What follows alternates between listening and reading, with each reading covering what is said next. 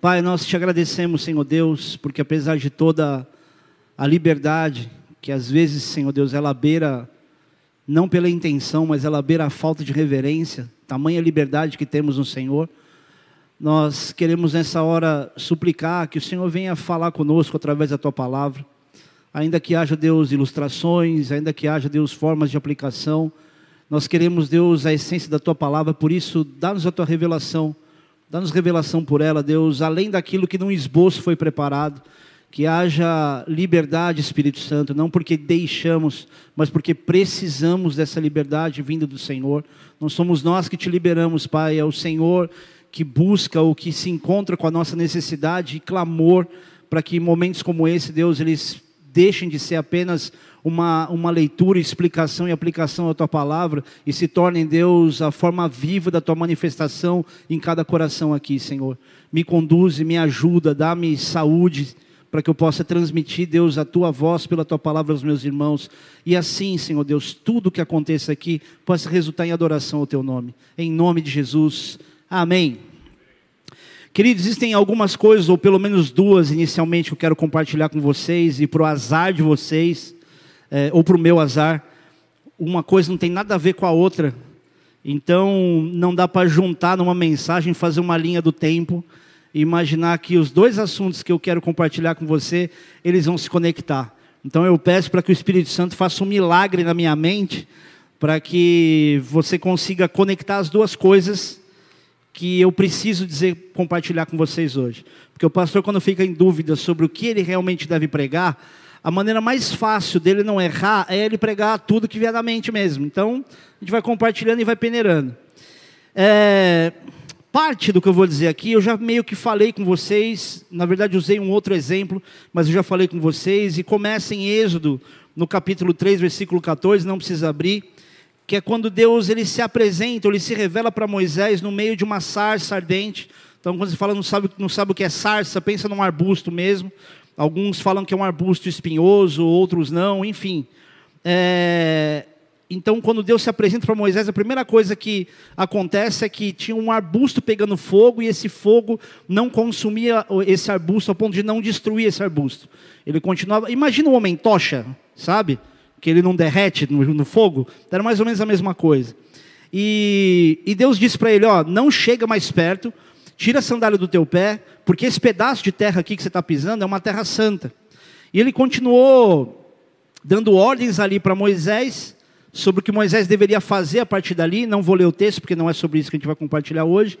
E Moisés respondeu, falou, tá bom, tudo bem, eu estou aqui trocadilhos, tá? Estou facilitando a comunicação no português coloquial.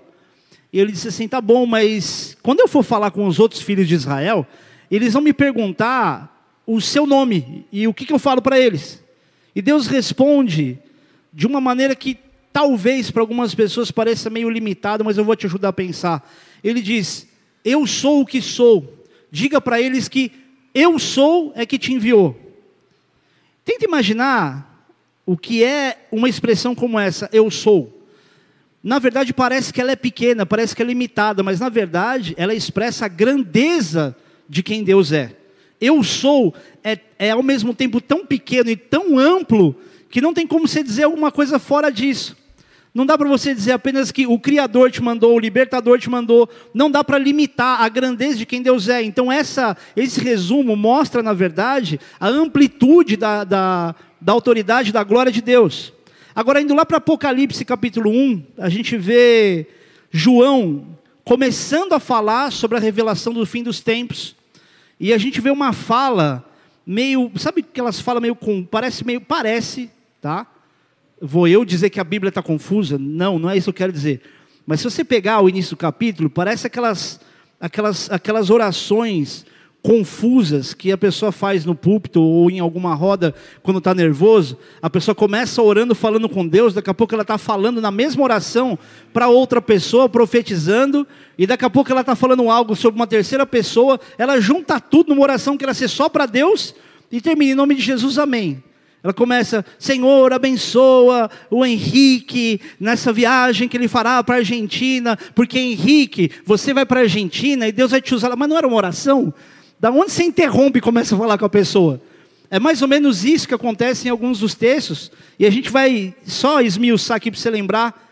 É, se você olhar do versículo 1 até mais ou, mais ou menos o versículo 8, mas do versículo 1 ao versículo 3, você percebe que ele fala sobre ele mesmo na terceira pessoa. Vamos abrir lá, vai, para eu ser mais didático. 1 João. Posso só resumir sem ler? No capítulo 1. Do versículo 1 ao versículo 3, ele fala meio sobre nele, nele sobre a terceira pessoa. A partir do versículo 4 ao versículo 7, ele saúda, ele faz saudação e, e dedica a, a, carta às igrejas da Ásia. Éfeso, Esmirna, Pérgamo, Tiatira, Sardes, Filadélfia e Laodiceia. Nome bom para você colocar nos seus filhos. E ele fala sobre a volta de Jesus. E no versículo 8, ele reproduz diretamente uma voz de Deus, falando na primeira pessoa, onde diz: Eu sou o Alfa e Ômega, diz o Senhor Deus, aquele que é, que era e que há de vir, o Todo-Poderoso. A palavra Todo-Poderoso vem do grego pantocrator, que significa aquele que tem poder sobre todas as coisas. E eu quero te juntar esses dois raciocínios, esses dois textos, e, e te fazer pensar. Deus se apresentou para Moisés como eu sou. E se você olhar esse texto, está escrito em caixa alta. E quando se coloca alguma coisa em caixa alta, não é exagero ou erro de grafia. É exatamente a ênfase que se precisa dar pela palavra para poder representar que é o próprio Deus falando. Claro que muitas vezes você vê outros textos que Deus está dizendo, disse o Senhor, e tem lá as aspas, tem um momento, a forma da grafia é, correta de ser escrita, mas ali você está vendo Deus falar de si mesmo, então não tem como não usar uma caixa alta. E tem muitas outras coisas na Bíblia que a gente precisa saber decifrar para perceber a profundidade dela. Por exemplo, nas Bíblias mais antigas, infelizmente nas novas traduções a gente não tem isso, mas as Bíblias mais antigas tinha uma palavrinha chamada selá, entre parênteses, ou colchetes, na verdade. Quem lembra dessa palavrinha? É só crente velho mesmo, só dinossauro. Que significa pausa, elevação. Por quê? Porque aquele texto, muito provavelmente, ou é uma canção, ou é um poema, ou é uma poesia. Então, é como se naquele final de frase, onde está escrito selar, você simplesmente pausasse. E a ênfase, na verdade, desse texto, dessa canção, de, em forma de adoração, ela era, ela era feita através da pausa e não daquilo que se fala é daquela sensação de estar tá elevando o teu espírito ao Senhor. Então, nem sempre aquilo que você fala é aquilo que eleva a Deus. Às vezes, o teu silêncio pode glorificar a Deus muito mais do que aquilo que você fala. Mas voltando para esse texto, ele se revela também, agora em Apocalipse, através de João, como o princípio e o fim. Vocês estão entendendo até aqui? Tem alguém que não está entendendo? Obrigado por você que não está entendendo, não levantou a mão por misericórdia a mim. E ele se revela através de João como princípio e fim, que é aquele que era, que é e, e que há de vir. Então deixa, deixa eu tentar é, te ajudar a pensar numa coisa. Uma vez eu falei sobre o, o universo ser infinito. E o universo ser infinito é mais fácil você falar sobre universo, matéria, coisas assim. Se você pensar que o mundo é infinito, que se tivesse a possibilidade de você lançar uma coisa, ela não tivesse nenhuma força centrífuga, centrípeda, sem nada, e que parasse esse objeto, ele ia ficar a vida inteira viajando. E não ia ter fim, não ia ser que nem o show de Truman, que bate num negócio que tipo, chegou ali e não tem mais nada. Aliás, chegou no final, mas atrás tem alguma coisa. Se você pensar só que o mundo é infinito, você já pira, é ou não é? Não te dá uma sensação esquisita? Agora pense em Deus. E Deus sabe que esse momento aqui ele não é não é um meio de diminuir a grandeza de Deus, mas é para diminuir a nossa grandeza. Agora pense o seguinte: um Deus que diz para você, eu não tenho outra definição que eu possa me revelar para você e dizer quem exatamente eu sou, porque nada do que você conhece ou tudo o que você conhece não é suficiente para definir quem é Deus. A palavra de Deus também fala, inclusive, da mente dele. Ninguém deu nada primeiro a Deus para que ele viesse restituído. Ninguém conhece a mente de Deus. Agora pense na existência de Deus. Se ele está dizendo que ele era, que ele é e que há de vir, você está falando de passado, presente e futuro. Tenta imaginar onde é que surgiu Deus. É para pirar, não é? Mas eu sei que em algum momento da sua vida você queimou seu neurônio e pensou: quem criou Deus? É engraçada essa frase, mas ela existe para muita gente. Quem criou Deus? Como é que você fala que alguém criou aquele que criou? Então ele é o Deus do Deus. É, é uma loucura. Mas tenta imaginar que o Deus que te criou, que te fez, inclusive com os sentimentos e todas as coisas possíveis que ele pôde colocar dentro de alguém, é alguém que sempre existiu. Você tem noção da grandeza que é isso? Você falar de um Deus que sempre estava lá. Ele não tem um começo porque ele começou a ser Deus. Quando ele diz para o homem, eu sou o princípio e o fim, ele está dizendo, esse é o jeito que você consegue me entender, mas você não vai entender tudo. Porque se Deus é o princípio, ele começou em algum lugar. Mas na verdade ele está antes do princípio. Ele é e ele era. E eu quero que você pense um pouco nisso. Deus sempre existiu. Sempre.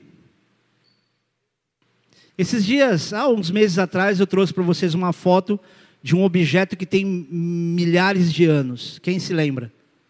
Era uma pedra. Ninguém criou a pedra, a pedra já estava lá, não é algo que vai crescendo, crescendo. Ah, uma filhotinha de pedra, a gente olha uma brita, acha que a pedra vai crescer, né? E crescendo e crescendo e se torna uma pedra, uma pedrona. As rochas gigantes já estavam lá desde a criação, da fundação do mundo. Então, quando você olha para uma pedra, você fala: meu irmão, isso aqui está aqui desde que o mundo foi criado. Eu não sei se você consegue viajar junto comigo nisso. Mas isso me impressionou. Eu lembro que eu tirei uma foto de uma pedra. Eu falei, cara, é muito interessante que a gente está procurando coisas que tem, que tem uma história maravilhosa, ou uma história muito antiga, e está na nossa frente, a gente não vê. Tem coisa que está na tua cara e você não vê. Agora, sobre Deus, voltando para isso. Qual é o sentimento que você tem quando você começa a querer racionalizar a existência e o nascimento de Deus? Qual é a sensação que você tem? Eu não sei você, mas eu tenho uma que, humanamente falando, talvez algumas pessoas se identifiquem, que é pavor. Dá medo.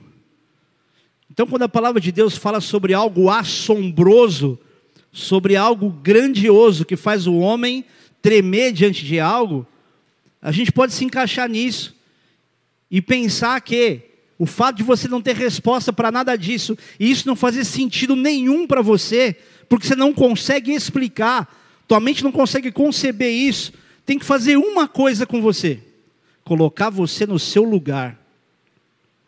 Ao invés de fazer você querer discutir com Deus sobre coisas que você acha que tinha que ser assim, e por que Deus está fazendo isso, por que dessa forma. Existem coisas que não vão fazer sentido para você, que Deus não vai te explicar. E vocês já ouviram de mim muitas vezes, que mesmo que Deus te explicasse, ainda assim, por causa da nossa mente limitada, não ia ser suficiente para a gente. Então a primeira coisa que eu quero que você tenha no teu coração é que esse pavor, essa sensação que você tem de que você está ali diante de algo inexplicável, tem que te colocar no seu lugar, tem que fazer você confiar na soberania e na grandeza de Deus. Se você pensar só nisso, eu não sei você, mas dá a sensação que você fala, Senhor, eu não quero te pedir mais nada. Porque diante de um plano de vida que eu tenho, que parece fazer tanto sentido, agora não faz sentido nenhum. Nada que eu planeje, que eu queira fazer, que eu queira sonhar, se torna algo realmente sensato, concreto, bom, comparado àquilo que é eternidade e aquilo que é a tua presença, a tua existência. É tão louco que até para eu te explicar é difícil. Mas enfim, por que eu estou te dizendo isso? Por duas razões. A primeira é porque o mundo vai ser tomado por dois sentimentos nesses últimos dias. E quando eu falo de dias, não estou falando de dias, semanas, agora e termina o mundo. Eu estou dizendo porque nós não sabemos se nós vamos, se, se o mundo ou nós vamos existir daqui a alguns dias dois sentimentos vão bombardear a mente e o coração da grande maioria dos seres humanos na Terra. O primeiro sentimento é medo. E o segundo sentimento é desprezo por aquilo que ela está vendo. E vai desprezar como forma de fugir da realidade. Por que, que a nossa geração ela se droga tanto? Grande parte é porque quer fugir de uma realidade que viveu. E são duas coisas cada vez mais enfáticas nesses tempos: medo e desprezo, como meio de fugir para poder esquecer da própria realidade. Essa quantidade de vídeos que você deve estar vendo, de sinais nos céus, de nuvens esquisitas, luzes esquisitas, ovnis. Sabe o que é ovni? Objeto voador não identificado. Pode ser tudo. É, terremoto em lugar que nunca teve terremoto. Nunca se viu tanta imagem de terremoto acontecendo durante. Antes você falava, teve um terremoto em tal lugar. Hoje, com, com, a, com a facilidade que se tem da comunicação, você está vendo ali ao vivo um terremoto acontecendo. Você está vendo um prédio desabando na sua frente. Coisa que só raros vídeos mostravam. Está acontecendo hoje diante dos olhos de todo mundo. E tudo isso gera medo. Você tem de fato a sensação de que você está, cara, o mundo está caindo, eu estou dentro desse mundo e eu não consigo fugir disso. É uma realidade que tá, cada vez está mais perto. É como foi o início do Covid. Primeiro era uma, era uma situação epidêmica longe, daqui a pouco estava acontecendo aqui, daqui a pouco pessoas do nosso lado, daqui a pouco pessoas do nosso lado morriam. E tudo isso para causar o quê? Medo. Por quê? diante do medo, a grande maioria das pessoas vão se refugiar naquilo que é visível, palpável, humano, explicável. Só que o nosso Deus não quer nos conduzir por um caminho óbvio ao homem.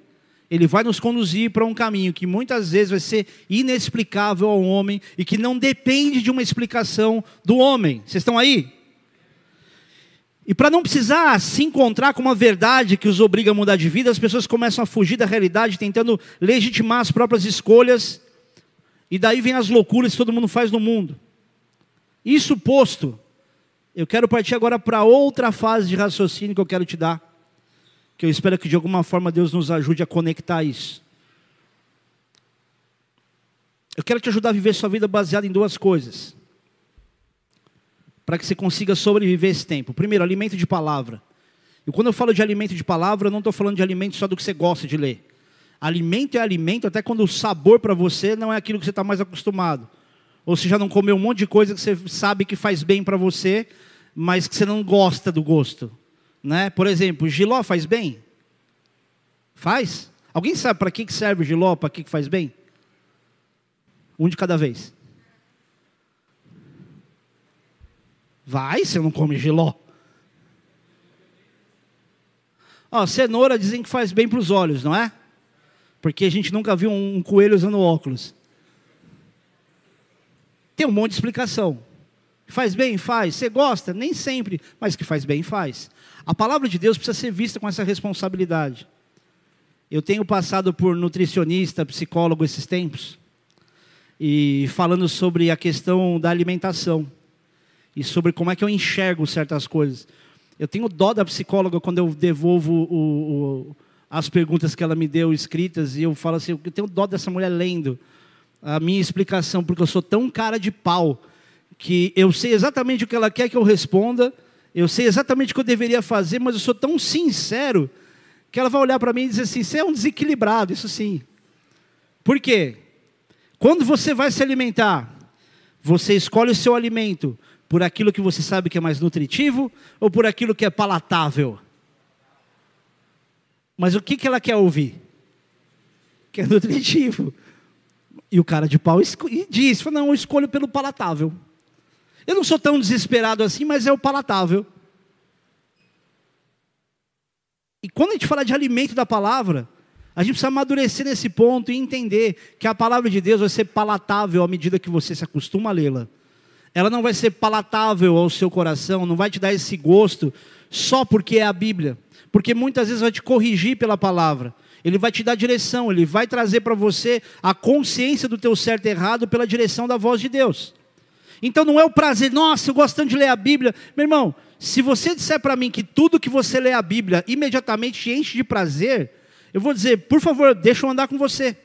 Porque quando eu pego genealogia para ler, e passo dois, três capítulos lendo genealogia, eu falo, nossa, quando é que vai chegar uma história aqui que tem alguma coisa a ver comigo? E é nessas que Deus coloca no meio de genealogia a oração de Jabes. Interrompe uma genealogia, conta ali com o versículo oração de Jabes, depois continua a genealogia. E se você não pega isso, você não pega o que está no meio. Meu irmão, grava no teu coração uma coisa.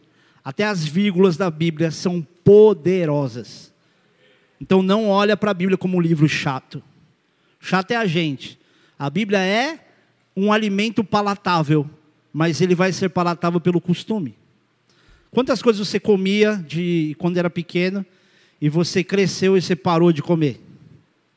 Tua mãe te dava tudo, você era um tratorzinho comendo. Cresceu, só quer comer aquelas coisinhas que você escolhe. A mãe fez o papel dela. Você não continuou se alimentando. A palavra de Deus é semelhante a isso. Não fique imaginando que você vai abrir a Bíblia igual papagaio de realeza, Deus vai ficar falando assim: ah, você é lindo, vou te dar uma casa, um carro. E esse é o primeiro ponto. O segundo é compartilhar o que você aprendeu. Nesses tempos de medo, nesses tempos de fuga da realidade, você precisa se alimentar e você precisa compartilhar o que você alimentou, o que você se alimentou. Por quê? Inclusive aquilo que você compartilha te faz ruminar a palavra e te faz, faz com que ela se torne viva em você de novo. É mais ou menos quando você fala do amor de Jesus para alguém, a pessoa se converte a Cristo, você fala, cara, talvez você não vai entender isso, mas eu estou mais feliz do que você. Porque você sabe aqui, o que aquilo significa. Então compartilhar a palavra vai te fazer feliz. Por isso que você tem que evangelizar. Evangelizar não é, vamos lá na minha igreja, que é legal, tem uma prancha de, de surf no púlpito. Ninguém está interessado nisso. As pessoas querem ouvir aquilo que dá a palavra de Deus, Deus pode falar com elas. Elas estão procurando desesperadamente um amigo que saiba fazer uma oração, porque ela acha que, que Deus não a ouve. O inimigo bombardeou tanto a mente dela para dizer: Meu, você faz tanta presepada. Quem é você para falar com Deus e Deus te ouvir? Mas aquele teu amigo crente ali, ó, ele é crente, ele pode orar por você e alguma coisa acontecer. E se você nunca ora por ninguém, como é que você vai conseguir se sentir ou sentir essa alegria de ver a glória de Deus, a, a, como o próprio Paulo falava, a graça de Deus em ação? Se você não, é, não, não for aquele que tem que compartilhar o que você conhece. Posso te falar uma coisa? A grande maioria de nós está tão ensimesmado, tão preocupado com a própria rotina, que perde oportunidades maravilhosas de ver milagres acontecendo na nossa frente. Tem um cara nessa igreja aqui que não faz isso, que é o Natan. O Natan, ele viu alguém machucado, ele já vai orar, porque ele já viu Deus, Deus curar, Deus já usou ele para curar, e ele sabe que Deus pode fazer. E ele exercita a fé. Deus cura todo mundo que ele ora? Claro que não. Mas quando ele tem uma experiência que marca o coração, ele fala: Cara, eu não vou parar de orar pelos outros nunca, porque eu sei o que isso significa. A mesma coisa o Luiz. Cara, meu, meu irmão, eu usava uns 75 de óculos. Deus cura a minha vista. Você acha que eu vou perder a oportunidade de orar por alguém e ver Deus curar outra pessoa? Você podia orar por mim, Luiz. É que tem coisas na cura, deixa eu te explicar uma coisa. Que não é uma programação meio, meio lógica, né? Ah, se for curado, eu já sei que Deus cura. Ora por mim então que eu vou ser curado. Deus não age nessa malandragem. Entende? Pode ser que eu nem estivesse procurando e em algum momento ele viesse orar para mim e Deus me curasse. Agora, nessa malandragem, tipo, opa, você quer falar durante o culto? Eu amo essa ousadia. Vem cá, vou, vou fazer uma coisa diferente então. Por exemplo, eu, eu tenho tendinite. E eu brincando assim, ó, eu já orei por umas 40 pessoas que têm tendinite e elas foram curadas. Dezenas de pessoas oraram por mim e eu não fui curado e eu lido com isso. Você já viu isso acontecer em algum culto? Isso não acontece, só na bola de neve. Mas é para a glória de Deus, é tudo certo. E é verdade. Eu já orei pelo joelho uma menina lá na casa do Gesiel, da África do Sul. Ela estava com dor, ela foi curada. E eu com o joelho todo torto, com o ligamento rompido, uma bênção. Mas por que isso? A justiça de Deus se manifesta, querido, até sobre aqueles que vivem a aparente injustiça, para não dizer, ah, os crentinhos são os escolhidos de Deus. Não. Vai todo mundo viver as mesmas circunstâncias. Amém? Continuando. Em primeiro lugar, se alimente da palavra e compartilhe o que você aprendeu. Em segundo lugar, Aprenda a ter mais ação do que viver por empurrão. Se você quer viver ou sobreviver ou viver bem esses últimos dias, esses últimos tempos, não fique esperando alguma coisa óbvia que você já sabe acontecer para tomar uma iniciativa que você sabe que precisa ter. Para de viver por empurrão, como se toda hora alguém tivesse que te cobrar de alguma coisa ou te corrigir de alguma coisa. Ou vamos ser sinceros, qual é a novidade que você ouve, inclusive de um púlpito? Não tem nada que você está ouvindo daqui que você fala, nossa, nunca imaginei isso. Talvez reflexões, talvez ilustrações, mas direção prática da palavra, você está mais careca do que eu de saber. Ou talvez não. E descobrir que a fonte daquilo que você mais precisa pode estar onde você menos imagina, tem que te obrigar a se movimentar, tem que te obrigar a dar passos e passos de fé. Você precisa acreditar que aquilo que você está mais procurando pode estar tão perto. E o que é mais ridículo, eu tenho dó de vocês nessa hora, é que quando eu penso em coisas assim, em frases que são tão bem encaixadas, eu penso em coisas que necessariamente eu não deveria falar num púlpito. Vou fazer uma pausa para parecer que eu sou aqueles pregadores super. Ah, Jesus, Jesus, tem misericórdia desse povo. É que eu pensei numa música do J Quest.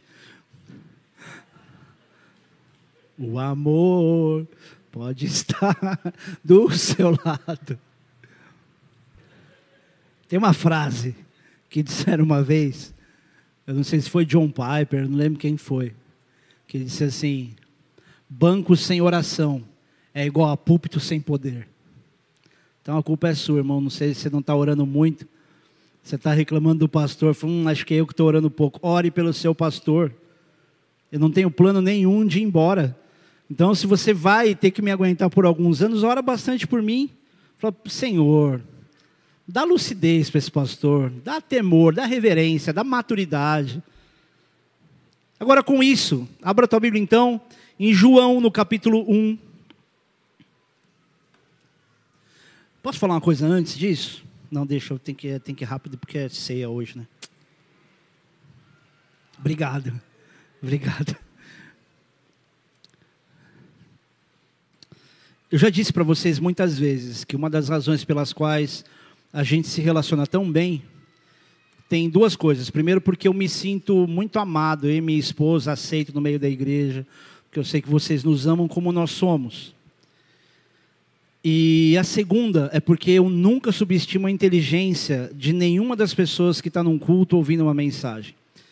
Por mais que eu brinque, que eu faça coisas talvez que você tenha visto um monte de pastor fazer, que parece que está se achando alguma coisa mais importante do que alguém, eu trato vocês com muito respeito. O respeito que eu gostaria de ser tratado. E, e às vezes eu escancaro muitas verdades, eu abro muito o coração para algumas coisas, porque eu, eu quero me sentir à vontade e verdadeiramente à vontade para compartilhar com os meus irmãos acontecimentos da igreja e coisas assim. Evidentemente, tem assuntos que você nunca vai ouvir de mim num púlpito, nunca vou poder abrir para você. Não só as questões que são sigilosas e éticas, mas coisas que não vão ajudar você a pensar, que não vão te ajudar a se firmar mais em Cristo, ou que vão fazer você olhar para direções que não tem nada a ver com o que Deus quer que você faça. Mas eu quero que você saiba que até o calor que você está passando é uma coisa que incomoda a gente aqui. Eu estou tomando essa água aqui e eu estou compadecido de você que está com calor aí. Então não fique imaginando que a gente está ignorando essa realidade, fazendo todo mundo sofrer com esse calor e você que se vire. Eu quero que você saiba que a gente tem vivido dias, muito bem, diácono, glória a Deus pela sua vida. Não sei nem como é que você está solteiro ainda. Mas eu queria que você soubesse que nesses tempos a gente está vivendo, eu é, junto com o Neno, o Júlio, o pastor Gesiel, é, um momento de discernimento de, de possíveis mudanças logísticas da igreja. Então eu queria que você nos ajudasse em oração, dizendo: Senhor, mostra para o pastor, é, para o Júlio, para o Gesiel, para o Neno, os que mais estão próximos dessa, desse momento, mostra para eles qual é a direção que o Senhor quer dar para aquilo que o Senhor quer fazer com a igreja. Porque eu não estou buscando aqui algo que é confortável para mim é, eu sempre estou me adaptando a algo que primeiro eu pensei na igreja. Então a igreja veio para esse bairro, quando ela estava em outro, eu mudei para perto, para eu ter facilidade. Então, eu quero que você de fato ore pela igreja. Senhor, ajuda o pastor a tomar decisões. Porque tem horas, querido, que a gente vive de maneira muito prática. A gente só faz conta, a gente anda como um homem natural, porque tem certas coisas que você se relaciona com pessoas naturais. Então eu preciso da oração de vocês. Posso contar com você? Meu, você está se comprometendo comigo, hein? Amém? Ora pela nossa, pelo discernimento e aproveita ora pela minha saúde também. Se quiser orar por outra coisa, pode orar também. Acharam aí? Versículo 43 do capítulo 1 de João diz o seguinte: No dia imediato resolveu Jesus partir para Galiléia e encontrou a Filipe, a quem disse: Segue-me. Ora, Filipe era de Betsaida, cidade de André e de Pedro. Filipe encontrou Natanael e disse-lhe: Achamos aquele de quem Moisés escreveu na lei e a quem se referiram os profetas, Jesus, o Nazareno, filho de José. Perguntou-lhe Natanael: De Nazaré pode sair alguma coisa boa? Respondeu-lhe Filipe: Vem e vê. Jesus viu Natanael aproximar-se e disse a seu respeito: Eis um verdadeiro israelita em quem não há dolo. Perguntou-lhe Natanael: De onde me conheces? Respondeu-lhe Jesus: Antes de Filipe te chamar, eu te vi quando estava debaixo da figueira. Então exclamou Natanael: Mestre, tu és o filho de Deus, tu és o rei de Israel. Ao que Jesus lhe respondeu: Por que, te, por que disse? Por que te disse que te vi debaixo da figueira? Crês? Pois, coisa, pois maiores coisas do que essas verás. E acrescentou: Em verdade, em verdade vos digo que vereis o céu aberto e os anjos de Deus subindo e descendo sobre o filho do homem. Até aí. Esse texto fala do momento em que Jesus se encontra com Filipe e o chama para segui-lo. E, e, a Bíblia não fala em qual momento isso acontece, mas diz que nesse meio tempo, depois desse chamado, Filipe se encontra com Natanael e ele fala: Natanael, lembra daquele que Moisés escreveu e daquele Messias que os profetas falavam? Pois é, eu achei, é Jesus, o Nazareno, o filho de José. E Natanael pergunta: Mas pô, mas pode sair alguma coisa boa de Nazaré? E Filipe responde: Vem e vê. E essa frase de Filipe me fez pensar bastante também. Como ele poderia também dizer para ele: vem e vê, porque é isso que eu estou indo fazer também. Vem ver se é isso aí mesmo, porque é o que eu estou indo conferir. Eu estou tendo tanta certeza, mas vem comigo. Agora, por que essa implicância toda com Nazaré? Por que, que Natanael fala, pode vir alguma coisa boa de Nazaré? É porque Nazaré era uma cidade praticamente com uma aldeia pequena, com cerca de 150 habitantes. Então, na cabeça de Natanael, alguém tão importante não poderia vir de um lugar tão pequeno. E a gente tem essa visão sobre coisas relevantes, coisas importantes, que só podem sair de um lugar muito previsível. E por isso é que a gente não vive tantos milagres e tantas bênçãos de Deus. Porque a gente está sempre olhando para o iPhone 11. Quem pegou, pegou. Brincadeira, gente. Mas a gente está sempre olhando tanto para aquilo que faz sentido, para aquilo que é maior, para aquilo que é evidente, que você esquece de pequenas coisas. Antes que você pense que isso foi inspiração ou pregação, esquece. Eu tenho um temor muito grande de Deus para usar qualquer meme que acontece na internet para poder te trazer uma mensagem séria, amém? Mas pensa, querido, nas pessoas mais importantes que você conheceu, que, que se conhece na vida. Eu, eu perguntei para Marcela, Marcela, qual a pessoa, tipo, celebridade, coisa mais, a pessoa mais importante que você conhece? ela talvez estava imaginando ali que eu estava falando de pessoas importantes para ela. E aí eu fui explicar que era uma questão de popularidade. Então pensa no Pelé. Pelé foi o maior jogador de todos os tempos por questões midiáticas, talvez. Tem muita gente que pensa assim. A cidade do Pelé Três Corações tem hoje, se não me engano, 80 mil habitantes. Para o cara que foi o maior jogador de todos os tempos, uma cidade de 80 mil habitantes é uma cidade relevante? Não. Se você pensar, por exemplo, na cidade da Gisele Bündchen, tem 20 mil habitantes na cidade dela, lá no, lá no, no Rio Grande do Sul. 20 mil habitantes para uma das modelos mais famosas do mundo. Outro cara, Kelly Slater. Já que, todo, já que só tem surfista nessa igreja, né? Quem aqui pega a onda? A barca de surf voltou aí, né? Né, Alex? Voltou? Não voltou? Não voltou? Sim? Não? Voltou. A cidade do Kelly Slater tem 11 mil habitantes. E diversas outras pessoas, eu estou falando de hoje, estou falando, falando daquela época. Quando você pensa na, na, na proeminência, na importância, no, na, na popularidade de alguém como esse, você talvez não pense que essa pessoa saiu de uma cidadezinha pequena. E quantas outras pessoas, e da tua família talvez, que são hoje advogados, médicos, bem-sucedidos, não saíram de uma cidadezinha minúscula, no interior do interior do interior de algum lugar, quase numa vila. Gente, Mogi das Cruzes tem 470 mil habitantes. E o que, que aconteceu com o povo daqui que não virou celebridade? Por que, que você não é celebridade numa cidade tão relevante? É ou não é? E olha que interessante. Mais tarde, essa mesma cidade, desprezada por Natanael, foi descrita pelos romanos como uma cidade de grande população judaica, que ainda serviu como centro administrativo e espiritual e foi capital da Galiléia por muitos anos. Só que ela era cidade pequenininha, que foi desprezada, de onde Jesus tinha vindo. Simplesmente o Rei dos Reis, o Senhor dos Senhores. Então Jesus, quando se revela para Natanael e viu que ele viu Natanael antes, antes de Filipe falar com ele, quando estava debaixo da figueira, Natanael ficou em choque. E ele falou assim: Você está impressionado por causa disso que eu te vi, que eu vi?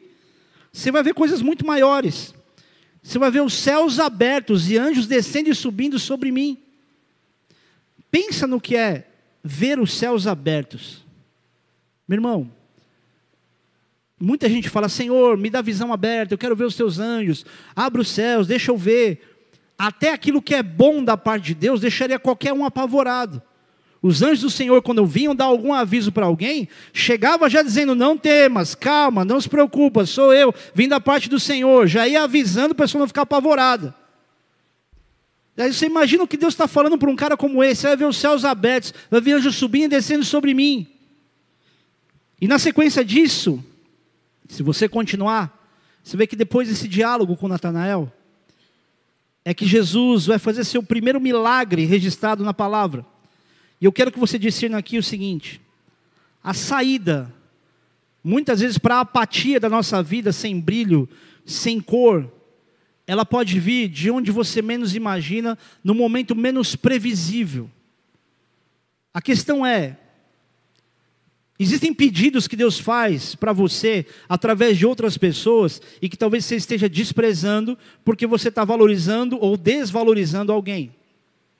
Tem pessoas aqui, querido, que tem tanta gente falando para você e te dando os bons conselhos que você precisa seguir e você despreza esse bom conselho, porque na tua cabeça esse bom conselho não faz sentido. Agora pense de quem você está ouvindo alguma coisa. Meu pastor me ensinou a seguinte, a seguinte questão: avalia sempre quem fala, quantos falam e o que falam. A partir disso você toma a sua decisão. Não é para você sair acreditando em todo mundo, mas tem horas que está muita gente falando a mesma coisa para você. Tem horas que está muito claro. Que não dá mais você sustentar seu orgulho e dizer, é, todo mundo fala isso para mim. Oh, peraí, se todo mundo fala, para para pensar. Tudo bem que todo mundo é muita gente. Mas quando você, você chega à conclusão de que tem muita gente dizendo para você a mesma coisa, pensa nos conselhos que você está ouvindo, nas direções que você está ouvindo. Você já imaginou se Natanael se apoiasse mais do que ele pensava sobre Nazaré? Do que acreditar em Filipe e aceitar o convite dele. Ele não teria essa promessa, essa revelação do próprio Jesus dizendo: você vai ver os céus abertos. Partiu de algo muito simples, de um lugar que ele não imaginava também que viria alguém relevante para ele. E a Bíblia não registra, querido, nem o que Felipe viu para aceitar o convite de Jesus dizendo: segue-me. Então vamos andar um pouquinho mais para trás nessa história. Jesus se encontra com Filipe e fala: segue-me, e ele vai. Baseado em quê? Se ele não viu nem o batismo de Jesus, se o ministério de Jesus, ele não tinha nem necessariamente começado, era o intervalo entre o batismo e o primeiro milagre. O que que Filipe viu? E aí eu te pergunto, será que você precisa ver alguma coisa para você ir na direção de um chamado que Deus já colocou no teu coração, de uma coisa que você fala, meu, isso aqui está claro, eu sei que Deus me colocou isso nas minhas mãos, eu sei que Deus quer que eu faça isso. Você precisa ver alguma coisa. Talvez por isso essa mensagem, sem querer, seja meio continuação de alguma das últimas aí sobre aquilo que é óbvio. Talvez tenha acontecido com Filipe o mesmo que aconteceu com os discípulos que não reconheceram Jesus a caminho de Emaús. Você lembra? Eles estavam andando, conversando com Jesus, até que no final da conversa, Jesus se revela, eles reconhecem que é Jesus, e Jesus, naquele mesmo momento, desaparece da frente deles. Você imagina a frustração. Estava lá o tempo todo falando com Jesus. Daqui a pouco, a hora que eles veem que é Jesus, a hora que eles poderiam dizer qualquer coisa, abraçar, pedir alguma coisa, Jesus desaparece. Estava lá o tempo todo, mas eles não viram. Mas tinha uma coisinha interessante. Quando eles viram, quando esses discípulos a caminho de Emaús viram um para o outro, olham para cá e falam assim: Meu, você não sentia que o teu coração ardia? Você não sentia alguma coisa enquanto ele falava? Talvez Felipe seguiu Jesus por ter sentido algo semelhante. E talvez Natanael seguiu Felipe porque Felipe falava de Jesus. E ele sentiu algo semelhante. Ele podia ter racionalizado e dito: Meu, imagina, você está viajando, cara. Da onde? Nazaré. Está viajando, tem nada bom para sair de lá. Eu acho, querido, que foi tipo um evangelismo daqueles, vem que no caminho eu te conto. Mas, a pergunta de Natanael se assemelha muito à lógica que a gente tenta encontrar para imaginar que algo bom pode acontecer. Que é, para o ser humano, para algo bom acontecer, tem que fazer sentido. Eu tenho tanto temor, querido, e tanto respeito por vocês que são minha família, que eu meço muito algumas coisas que, que são fáceis e são frases espirituais lacradoras para se dizer num púlpito, para você olhar e dizer, é isso, glória a Deus. Eu me controlo tanto para isso, que às vezes quando eu vou dizer alguma coisa que tem uma ênfase muito forte, eu tenho medo de você não acreditar, porque você está acostumado a ouvir frases lacradoras de púlpito, ou fora dele. E eu não quero que você imagine que o que sai desse momento aqui é perfeito porque sou eu que falo. O que sai daqui desse púlpito nesse momento é bom e é forte, é espiritual para você, por causa da tua necessidade de ouvir isso, não por causa de quem fala. Porque a unção de Deus se manifesta em quem recebe, não em quem fala. É mais ou menos a razão pela qual em alguns lugares, ou talvez denominações, que a grande maioria das pessoas não gosta, a pessoa lança uma palavra de fé, e você fala, meu, isso aqui é uma enganação. E o cara lança uma palavra e está todo mundo acreditando. Só que na, na, inocência, na ingenuidade, aquela pessoa que acreditou nessa palavra, que pode ter sido dita da maneira mais manipulada do mundo, vai receber aquilo. Não é porque o cara estava falando de fato da parte de Deus. Talvez ele queria lacrar, mas a ingenuidade quem queria receber era tão grande que a palavra ela torna vida, ela se torna viva no coração e começa a acontecer. É mais ou menos o que eu quero que você entenda aqui. Quando eu olhei para esse texto, e a gente faz associações com diversos textos que nos ensinam que em nome de Jesus a gente faria milagres, sinais iguais ou maiores àqueles que Jesus faria. Eu fico imaginando que, quando Jesus estava no caminho de Emaús com esses discípulos, e ele falava, o coração deles ardia. Eu consigo acreditar que quando se fala sobre Jesus, e quando você fala da parte de Deus, você é capaz de fazer o coração de outra pessoa arder. E eu não estou dizendo isso para que você comece a acreditar que você é bom o suficiente, porque o segredo é Jesus. Não é a forma que você fala, não é o quão inteligente ou quanto sentido faz o que você está falando, mas de quem você fala. Se você quer falar sobre Jesus, Pode ter certeza que o coração das pessoas vai arder. Precisa se encontrar uma forma melhor de se falar nos dias de hoje? Claro. O evangelismo nos dias de hoje precisa ser cada vez mais inteligente, porque todo mundo já ouviu as mesmas frases a vida inteira. Você se resumir a dizer para a pessoa que Jesus a ama, talvez só seja conveniente se a pessoa estiver passando por um momento, ou naquele momento, com o coração muito quebrantado, precisando de uma palavra de, de, de, de, esperança para ela. Agora, Eu profetizo sobre você, e não porque eu estou trazendo uma revelação de Deus, mas é porque eu trago, trago para você esse desejo pelo entendimento dessa palavra. Eu profetizo sobre você mudanças e transformações na sua vida que não dependam de nenhuma lógica. Porque quando você sair daqui e você se deparar com a sua rotina de vida, com as mensagens que vão chegar no teu WhatsApp, e que muitas delas naturalmente, naturalmente, talvez não sejam boas, você vai precisar lembrar que Deus não precisa que as coisas façam sentido para alguma coisa maravilhosa acontecer. Não precisa ser exatamente daquele lugar que algo grande de Deus vai chegar sobre mim ou sobre a minha vida e acontecer comigo. Eu não posso ficar olhando para aquilo que faz sentido e me basear só no que faz sentido de acordo com a lógica do homem. Eu estou dizendo agora para você ser um desequilibrado que vai imaginar que tudo que Deus vai fazer não vai fazer sentido nenhum. Não, querido. Eu estou dizendo para você que não dependa daquilo que parece aos olhos dos homens ser um lugar que você pode pisar e ser firme.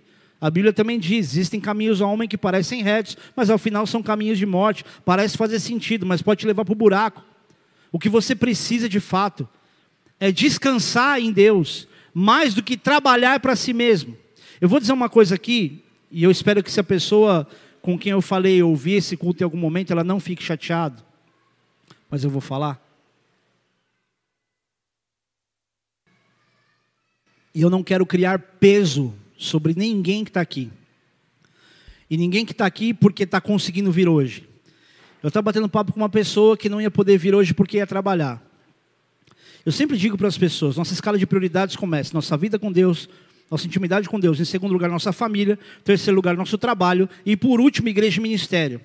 Só que quando as pessoas ouvem isso, a sensação que ela tem é que, porque ela está trabalhando, não precisa vir para a igreja. Ela não precisa ter momento nenhum de separar um dia para descansar no Senhor. Então ela responsavelmente, para cuidar da família, ela vai trabalhar. Só que, querido, entenda. Deus criou o dia do Senhor para Ele. E a gente está tentando fazer conta, encontrar uma forma lógica de ter sustento, de ter dinheiro e ter recurso para poder se manter e manter a casa. Dentro daquilo que o homem pode ver, pode calcular, pode trabalhar e pode conseguir. E Deus não quer te dar provisão baseado naquilo que o homem é capaz de calcular. E muita gente está matando um dia como esse para poder responsavelmente, e com todo respeito eu falo isso, trabalhar para ganhar dinheiro. E Deus está dizendo: descansa um dia. Use esse dia para mim. Mesmo que você venha para o culto de manhã, embora seja um pensamento que eu, particularmente, culturalmente, eu acho não tão legal, vir para o culto para ter o dia livre, eu acho feio até pensar. Porque parece que esse dia livre é livre até de Deus. E muita gente está preocupada em ter que fazer, porque se eu fizer isso vai acontecer, o que faz sentido. O que não faz sentido é você ficar um dia sem trabalhar e ganhar muito mais do que se tivesse trabalhado esse dia. Essa é a parte boa. É nessa hora que Deus quer dizer para você: eu vou dar provisão, faz o básico, faz o simples, me busca um dia da semana, tem o teu compromisso comigo nas tuas finanças no jeito que você entendeu que, que sabe que é um comprometimento que você tem comigo, que não é um peso, mas que é uma oportunidade. Por quê? Esse momento aqui, querido, que você está vivendo exatamente agora, é a melhor oportunidade de transformação e descanso da tua semana. O que você está vivendo exatamente aqui agora vai salvar a tua semana. E não é o que você entendeu, não é a palavra que você se apropriou. Nossa, pastor, essa palavra é para mim. É porque você só cumpriu um princípio simples de descansar em Deus. Eu podia não abrir a boca aqui. Eu podia abrir a Bíblia e dizer: Jesus chorou. Você precisa chorar, chorar também. E ir embora. Mas só por você ter parado o seu dia para descansar no Senhor, a palavra de Deus que é fiel e o próprio Deus que promete e cumpre, Ele vai dar para você todo o resto dos dias produtivos de provisão. E talvez você pense, pastor, muito lindo o que você está falando, mas você não sabe qual vai ser a minha realidade amanhã de segunda-feira. Você não sabe as contas que eu tenho para pagar. Você não sabe o quão negativo está a minha conta. Querido, deixa eu te falar uma coisa: existem coisas que são consequência. Se é para você passar um pânico, amadurece. Você sabe onde você errou.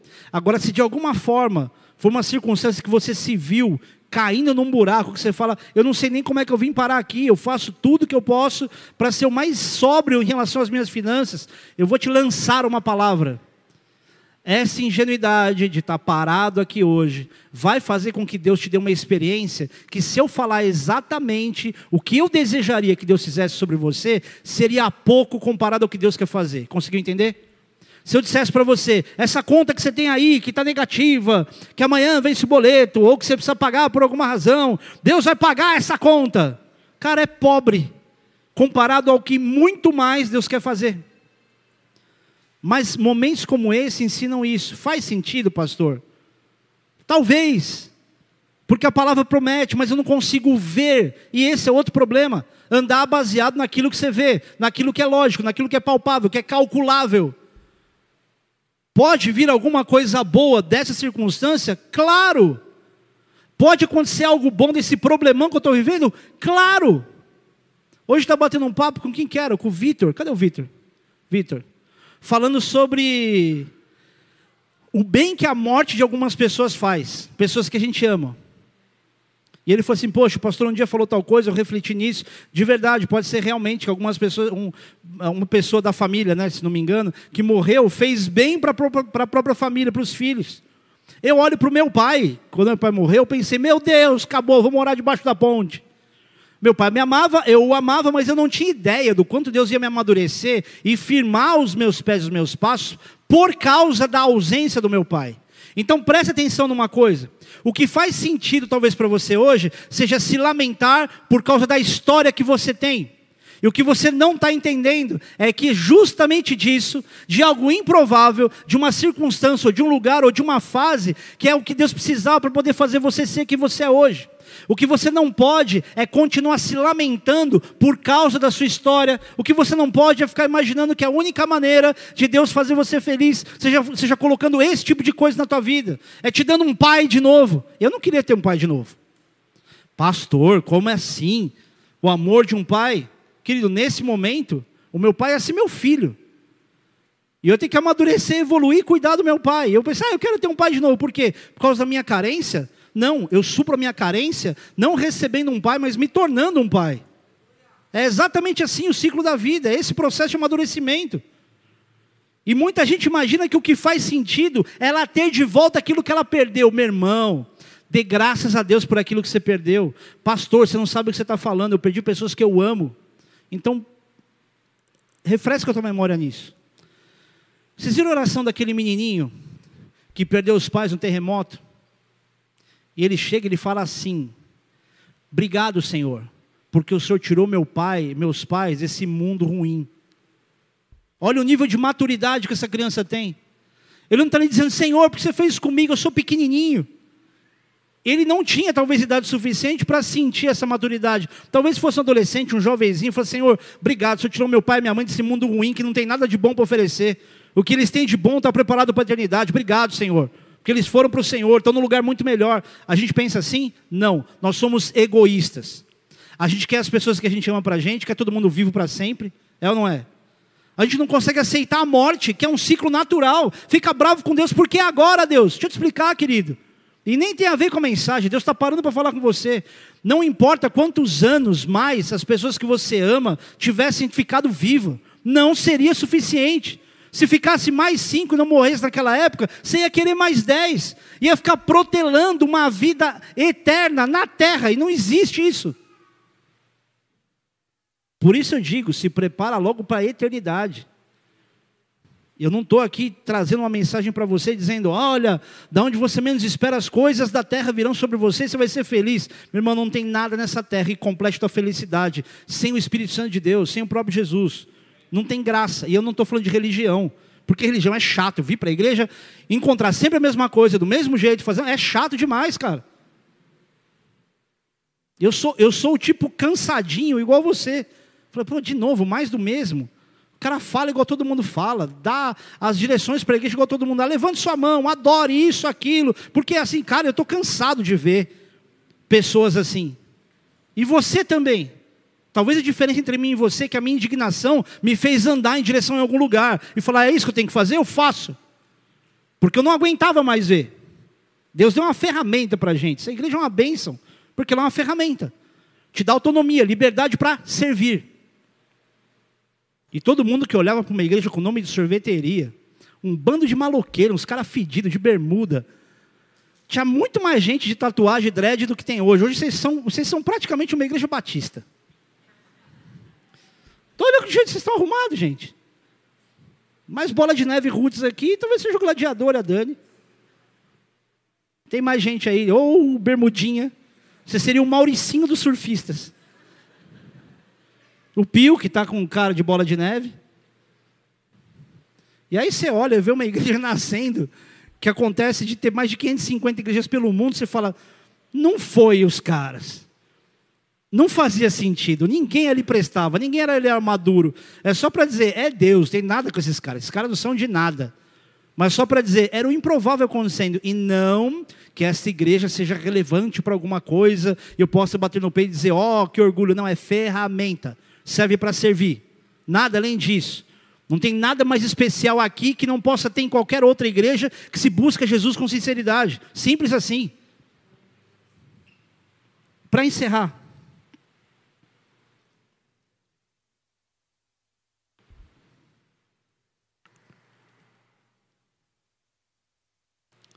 Quero te fazer uma pergunta.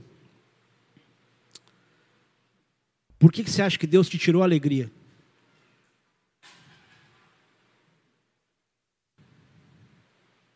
Pensa aí. Senhor, por que o Senhor me tirou a alegria? É claro que essa frase, essa pergunta, ela não é ela não é uma verdade absoluta. Porque pode ser que não seja Deus que tenha tirado de você a alegria, mas que tenha permitido sair, ou que você tenha perdido a alegria. A culpa nunca é de Deus. Se você perdeu a alegria ou não, se você interpreta como Deus tirando de você por legalidade ou não, por pecado ou qualquer outra coisa, não coloque essa culpa na conta de Deus. Se a gente perde alegria por alguma razão, isso não é uma responsabilidade que Deus vai dizer, sabe o que é? Deixa eu te dar uma explicação. Não, porque o fruto do Espírito promete alegria. Amor, alegria, paz, mansidão, sentimentos bons, é promessa. Se você tem o Espírito Santo, ela existe. Então, se você hoje está dizendo eu perdi, eu não tenho alegria, pastor, você não tem ideia de como está meu coração, quero que você entenda também algo: que apesar de tudo isso, sendo até mesmo consequência dos teus atos, existe algo maravilhoso de Deus dentro disso. Existem promessas exatamente para esse estado destruído emocionalmente que você pode estar. A palavra de Deus diz, em Eclesiastes 7, versículo 3: Melhor é a mágoa, e quando fala de mágoa, não está falando exclusivamente de ranço, de raiva. No hebraico alemão medieval de línguas eslavas, é kalakou, que significa aflição, frustração. Então diz: melhor é a aflição, melhor é a frustração do que o riso, porque com a tristeza do rosto se faz melhor o coração. Então Deus está olhando para você que está sofrendo hoje e está te avisando: ó, eu tenho uma promessa na minha palavra, de que é melhor você estar tá assim agora, porque eu estou te amadurecendo, eu estou te lapidando. Isso faz bem, no fim das contas, para que você me busque, para que você amadureça, para que você não erre igual. Existe algo bom no meio dessa história. Essa tristeza do teu rosto, que todo mundo olha para você e fala: Meu, o que aconteceu com você? Está fazendo bem para o teu coração. O problema é você se basear mais naquilo que você quer ficar demonstrando a vida inteira para os outros e alimentar uma autocomiseração para que todo mundo tenha sempre dó de você. Isso nunca vai te deixar experimentar a alegria e o renovo que Deus quer te dar. Tem igrejas no Haiti e diversos outros lugares, né, pastor? O pastor Claudinei viaja para muitos países, lugares de, onde a igreja é perseguida e alguns que são relativamente perseguidos. E tem lugar que recebe oferta para consertar telhado, os caras não consertam, só para continuar recebendo oferta. Continuam vivendo na mediocridade, na miséria, para receber oferta, para continuar, porque vamos dizer, puxa, a gente precisa de tanta coisa aqui, se a gente consertar, vai imaginar que a gente está bem e a gente está precisando. Encontram o caminho mais palpável, mais lógico. E aí duas coisas acontecem: um vive pela miséria e, e o outro, por sua vez, vive pela indiferença. Quem tem dinheiro é indiferente e quem está na situação vive como miserável. Quem é que está errado? Meu irmão, não tem a mínima propriedade para dizer. Quer saber quem está certo e quem está errado? Converse com o pastor Claudinei. Pastor Claudinei, dá um tchau para a galera aqui. Ó. Converse com o pastor Claudinei. Pastor, me conta aí. É a gente que como igreja está vacilando, que tem tudo na mão. Estamos passando calor hoje, mas estamos sentadinhos numa cadeira, num lugar com teto, protegidos, sabendo que a polícia não vai entrar aqui e prender ninguém. Tá fácil ser crente hoje. É uma vergonha que a gente não evangelize todos os nossos amigos, ou que pelo menos não fale do amor de Deus, ou não seja o amor de Deus encarne através da tua vida sobre cada um deles. É uma vergonha que a gente ainda olhe para os crentes hoje, veja crente dando um mau testemunho. Não dá para entender a oportunidade que você tem de cativar corações, porque você tem o Espírito Santo de Deus em você, e você despreza isso. Porque você fica lutando para ficar duas horas na igreja, e meio cansativo. E vim só os domingos, porque é cansativo. Pô, que crente que é a gente.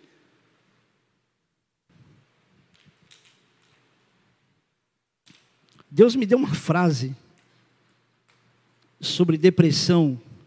Eu escrevi em inglês porque eu fiquei com vergonha de escrever em português e minha esposa ler. Pegar meu telefone e ler alguma coisa assim. Eu fiquei com uma vergonha, porque era uma reflexão, eu não queria que ela pensasse que eu estou em depressão. Que diz. Deixa eu traduzir para mim mesmo aqui.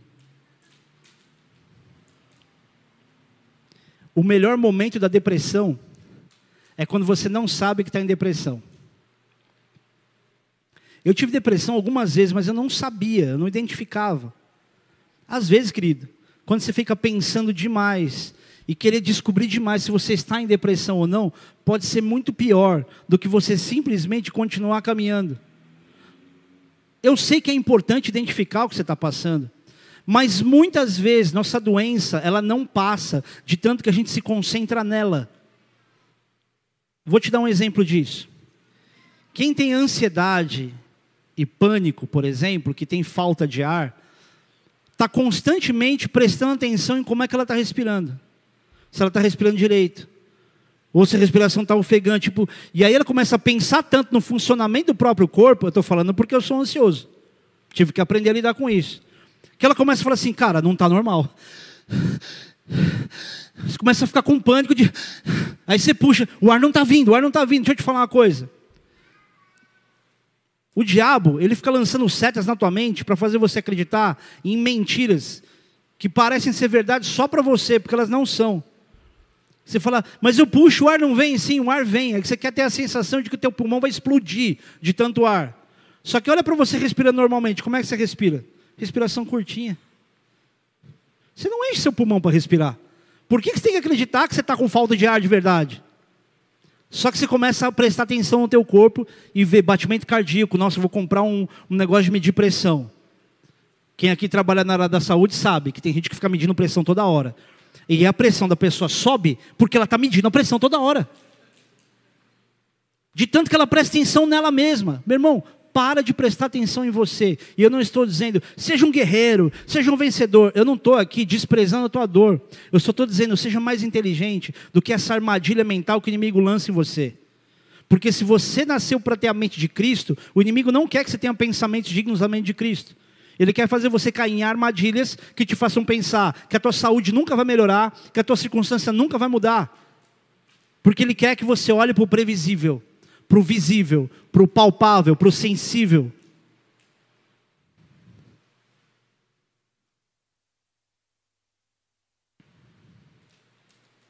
Hoje, você vai sair daqui com uma sensação de que Deus vai te fazer surpresas. Eu não estou profetizando, estou racionalizando. Você vai sair daqui com a sensação de que e eu, eu digo sempre isso para vocês: se Deus traz uma palavra como essa, leve ela a sério, porque alguma coisa vai acontecer. Você vai sair daqui com a sensação, e que eu desejo de verdade que você não baseie-se só na sensação, mas num exercício de alimentar a tua fé, de que Deus vai fazer algumas surpresas com você. Deus vai fazer algumas surpresas boas acontecerem, coisas inesperadas. Mas sabe aonde elas vão acontecer? Elas não vão acontecer por causa da liberação da palavra mas por causa da expectativa que você cria. Nesses dias eu tenho orado com a Marcela sobre alguns assuntos específicos, e eu falei para ela assim, ela vai se lembrar, e quando eu falo coisa que eu falei para ela, se eu estiver mentindo, eu passo vergonha diante do mundo espiritual e dela. E eu falei assim, meu, alguma coisa tem que acontecer. E em outros dias eu disse para ela, alguma coisa vai acontecer. Eu tenho essa sensação, mas ela é pessoal, ela é minha, da minha vida. Eu estou dizendo para você fazer o que eu tenho exercitado em mim. Alguma coisa vai acontecer. E eu sei que vai acontecer por duas razões. Primeiro, não é porque eu mereço. E segundo, porque eu estou exercitando a minha fé, e com a minha fé eu agrado a Deus. E se eu agrado a Deus com princípios simples, de fato algo se movimenta na minha vida. E não vai se movimentar porque eu sou pastor, entenda o que eu vou dizer. Deus não fica impressionado com gente que frequenta igreja. Deus atende a sinceridade, a verdade do coração.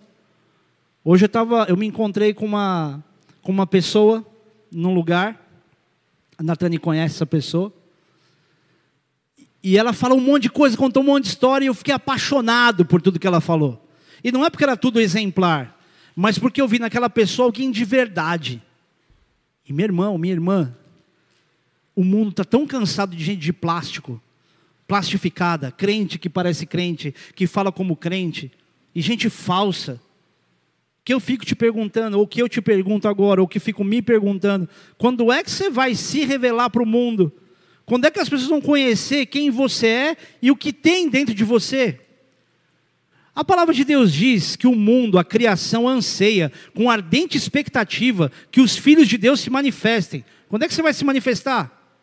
Você vai esperar alguma coisa fazer sentido para você então buscar orar por alguém, dar algum conselho, expressar amor, estar tá presente, ajudar a fazer uma mudança, a gente chama laje.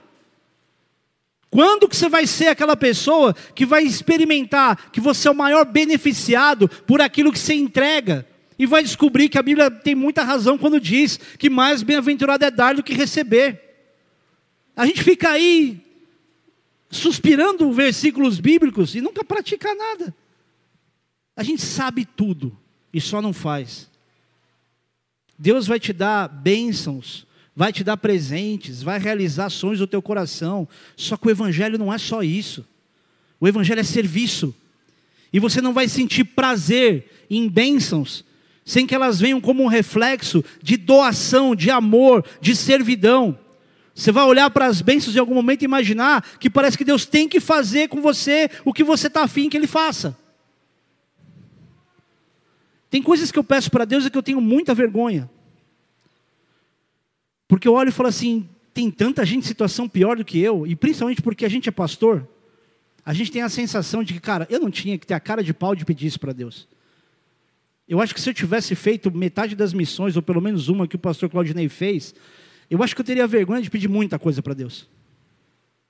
E às vezes eu me encontro com essa realidade que me faz olhar para a minha vida e reconhecer o quão ingrato eu sou com o que eu já tenho, ao invés de ficar sempre gerando expectativa no que eu espero que Deus faça.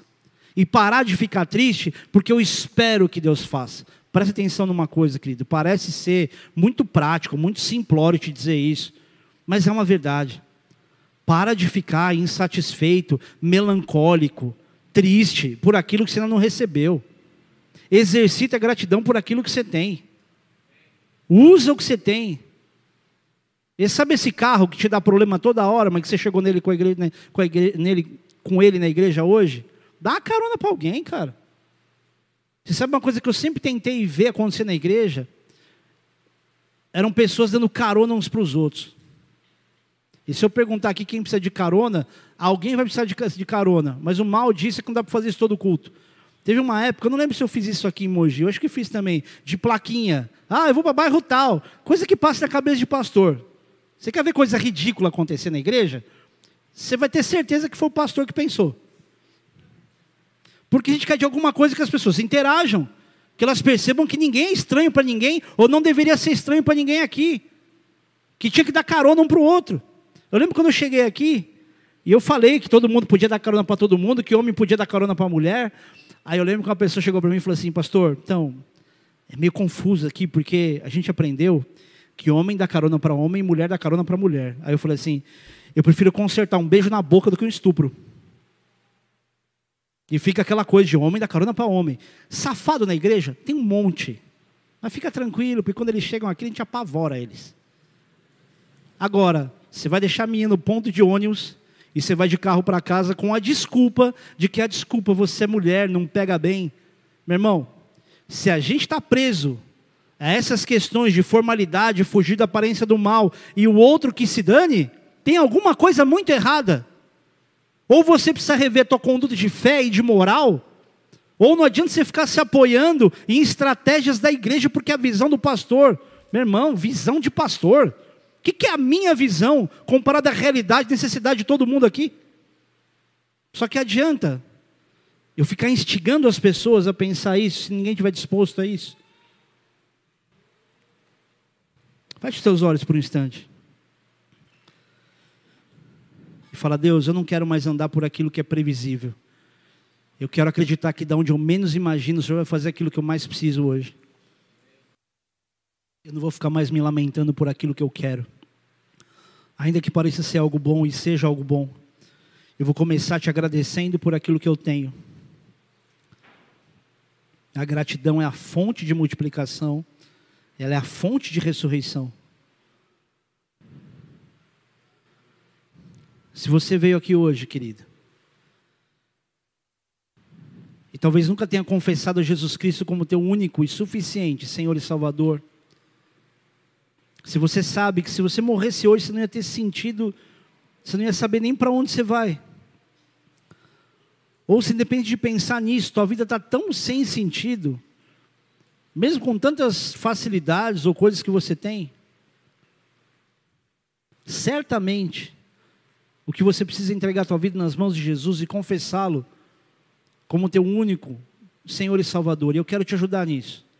Essa é a oração mais importante da sua vida a mais inteligente, aquela que mais vai abrir portas, e aquela que mais vai fechar as portas confusas da tua vida.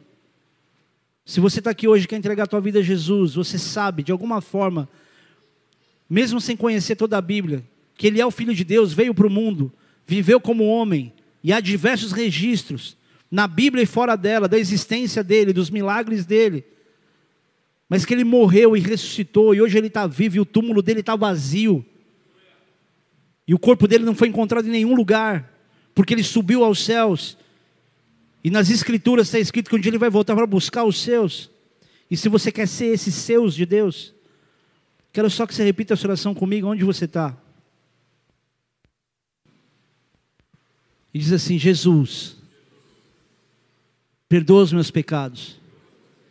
A partir de agora, eu me rendo e eu declaro que o Senhor é o meu Salvador a partir de hoje, eu te convido, Espírito Santo, entra no meu coração, me enche da tua presença, se revela para mim, porque eu quero te conhecer e viver com o Senhor todos os dias da minha vida, em nome de Jesus. Amém. Pai amado, eu te agradeço por causa dessa oração. Que os teus filhos nessa confissão, Senhor Deus, começam a ter contigo uma experiência de restauração, de perdão, de alívio, Pai. E de muito mais bênçãos que sequer qualquer homem é capaz de explicar nessa língua ou em qualquer outra. Obrigado porque a partir de hoje Deus ouve salvação, e não só com esses, mas também através desses.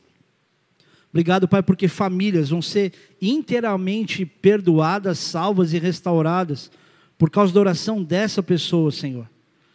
E eu te peço que hoje haja uma experiência contigo tão marcante, tão sobrenatural, que seja impossível saírem desse lugar da mesma maneira como entraram, mas que antes saiam daqui, Senhor Deus, aliviados e cheios de uma expectativa do que uma vida contigo é capaz de revelar e trazer. Em nome de Jesus. Amém.